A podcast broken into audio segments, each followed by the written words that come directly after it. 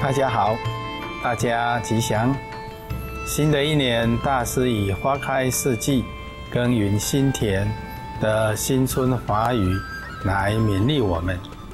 其意义是精进勤于耕耘心田，四季常栽智慧之花。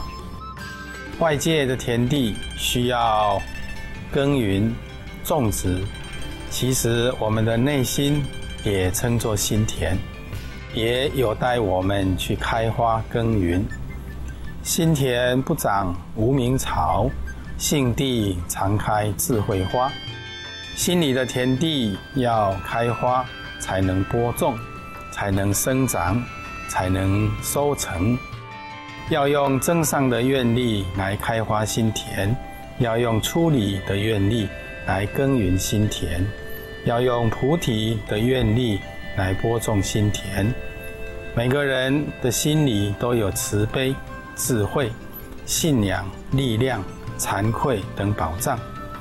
耕耘心田，就是要发心待人慈悲，发心精进修行，发心改变气质，发心减少烦恼。愿意耕耘心田的人，才能奋发向上。